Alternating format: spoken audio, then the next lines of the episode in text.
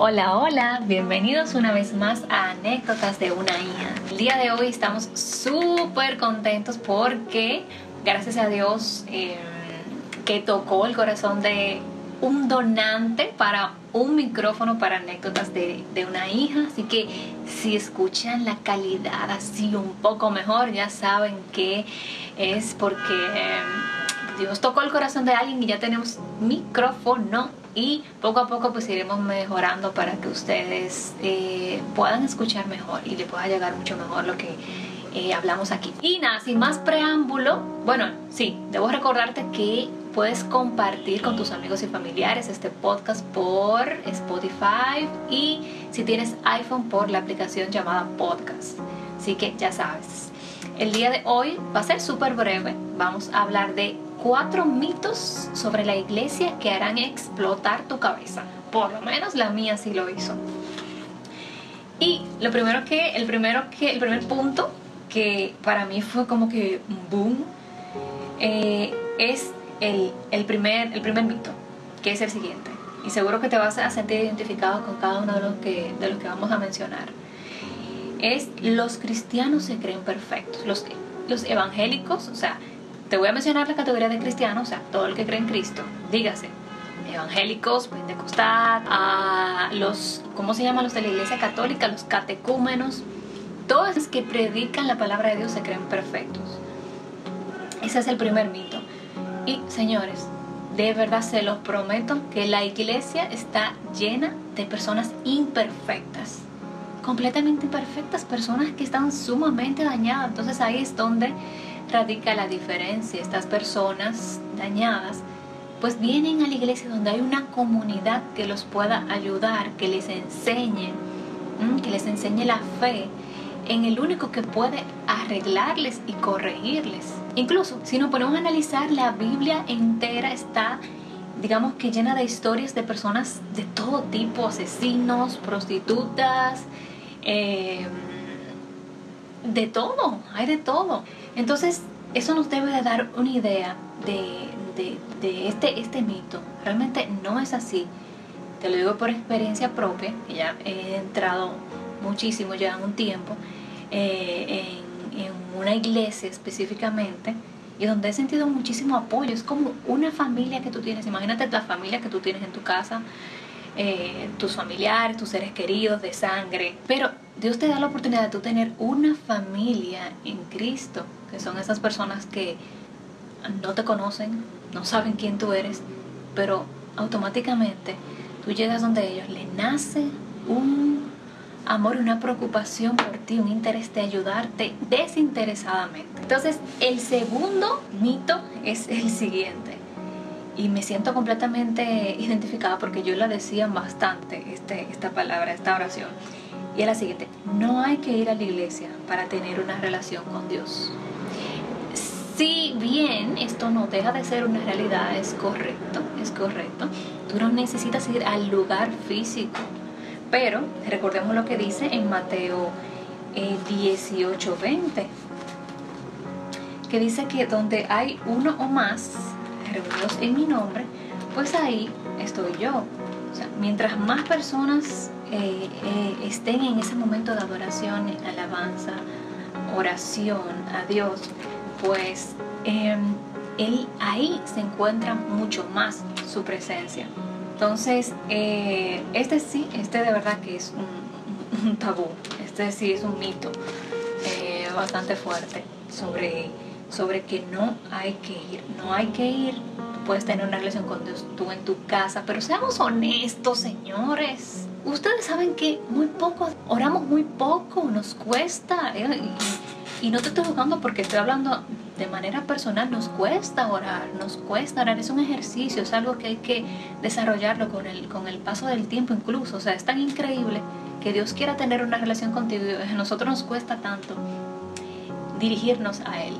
Entonces, digamos que en la iglesia te enseñan muchísimo sobre, sobre esta parte de tener una relación genuina con Dios. Em, y también un punto eh, que acabo de destacar es que recuerden que Dios nos puso una medida de fe a cada uno. La fe que tiene tu madre no es la misma fe que tienes tú con relación a, a las demás personas. O sea, todos tenemos una medida de fe y solamente se puede aumentar con el oír y, el hablar la palabra. Ok, entonces dicho esto pasamos al segundo mito que es la gente de la iglesia siempre vive en pobreza. Sí, señores, yo lo he escuchado bastante. Y yo misma en su momento lo llegué a pensar porque solamente estaba rodeada, o esto va a depender mucho en, los lugares en donde, en donde nos relacionemos, en nuestro ambiente, en nuestra cultura. Realmente en ese momento cuando yo pensaba de esta forma, pues vivía en, en un sector, en un lugar donde la gente se tenía que ropar, o nos tenemos que ropar en sentido general hasta donde la sábana nos dé, ¿verdad? Entonces e, era un sector pobre, si nos, si nos movíamos a un sector mm, de clase media, pues íbamos a ver algo diferente a lo que habíamos visto. Entonces todo depende de la cultura, el ambiente, eh, dónde eh, asistamos, a qué iglesia. Eh, son cosas que realmente no tienen que ver con que tú seas un creyente, o sea, el que tú seas creyente, evangélico, eh, catecúmeno o lo que sea, eso no va a catalogar tu nivel eh, económico. Es simplemente eh, como todo, como los comercios, donde tú vas a ver un lugar en, el centro de la ciudad donde para nada se va a comparar a un, a un barrio, por ejemplo. Entonces tenemos que deshacer este mito realmente porque tenemos que dejar esa, digamos que esa ignorancia y ser conscientes y ser analíticos para darnos cuenta de, que esto no es una realidad para nada. Y por último, y no menos importante, es... este está fuerte. No, sé si, no sé si decirlo. Lo digo. Que lo diga, que lo diga. Eh, y admito que yo en su momento, pues también lo, lo pensé. Lo pensé bastante. Eh, y no fue hasta muy poco tiempo que pues salí de, de, esta idea y es el pastor se roba la ofrenda. Lo dije, lo dije, lo dije, el pastor se roba la ofrenda. ¿Por qué? Porque estamos acostumbrados, lo mismo que acabo de decir en el punto prácticamente anterior, o sea, todo va a depender de dónde más o menos se vaya desenvolviendo cada comunidad, cada iglesia. Aunque sí, en algunos casos, eh, quizás vemos cosas exageradas, quizás un pastor con el último vehículo del año, porque es, lo mismo, vamos a ver de todo dentro y fuera.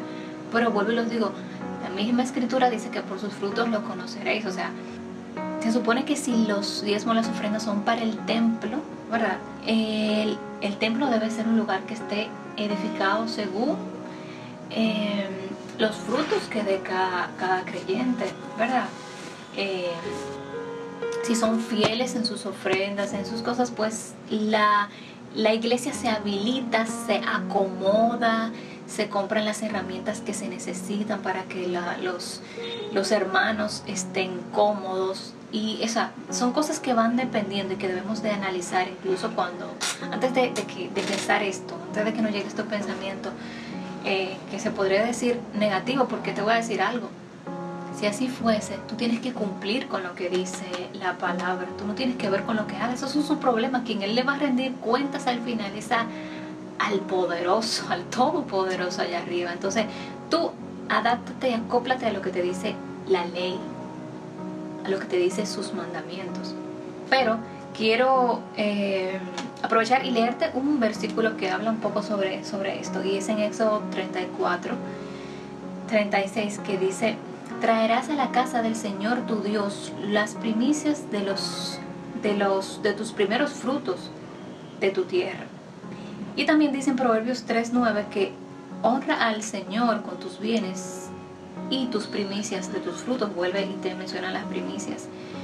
Y te quiero leer uno, un versículo que va más relacionado ya a la parte de si el, es correcto que el pastor pues eh, se mantenga, digamos, se, se sostenga con los frutos del templo porque realmente es una persona que ha dedicado su vida, ha dejado quizás sus trabajos, trabajos en donde le resulta un ingreso bueno, porque a lo mejor son personas profesionales que se esforzaron durante toda su vida para mantener un nivel y, generar buenos ingresos. Entonces es una persona que ha abandonado todo eso para dedicarse a estar en un lugar para ayudarte a ti, ayudar a tu familia, ayudar a todo el que venga ahí. Entonces tú te pones a pensar, tú lo harías.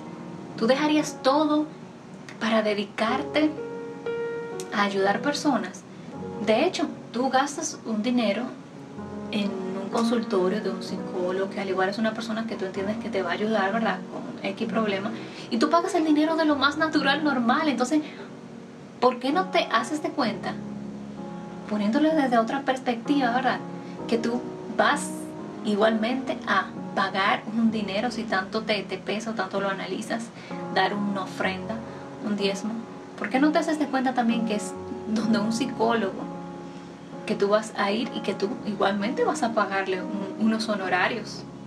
Entonces vemos aquí en 1 Corintios 9:13 dice, ¿no sabéis que los que desempeñan los servicios sagrados comen la comida del templo? Y los que regularmente sirven al altar del altar reciben su parte. Eso lo puedes buscar perfectamente en 1 Corintios 9:13. Entonces, eh, estos fueron los cuatro mitos que a mí me hicieron explotar la cabeza de todo lo que yo pensaba y espero que tú también analices en ello a ver qué opinas. Si tienes alguna opinión en especial, pues puedes, si estás en la aplicación Anchor, tienes una opción de enviarme una nota de voz si estás, eh, bueno, si me sigues en las redes sociales, puedes comentarme por ahí, me mandas un DM, mira, eh, yo pienso tal cosa, tal cosa, y quién sabe si a lo mejor hagamos un par de mitos más que a lo mejor yo no mencioné aquí. Entonces, seamos, eh, aprendamos a discernir, a tener sabiduría sobre las cosas, a no juzgar, vamos a analizar primero antes de, de hacer los comentarios y lo que venimos viendo desde quizás pequeño, la adolescencia, Vamos ahora en la adultez a analizarlo y a poner los pies bien sobre la tierra. Bendiciones y chao, chao.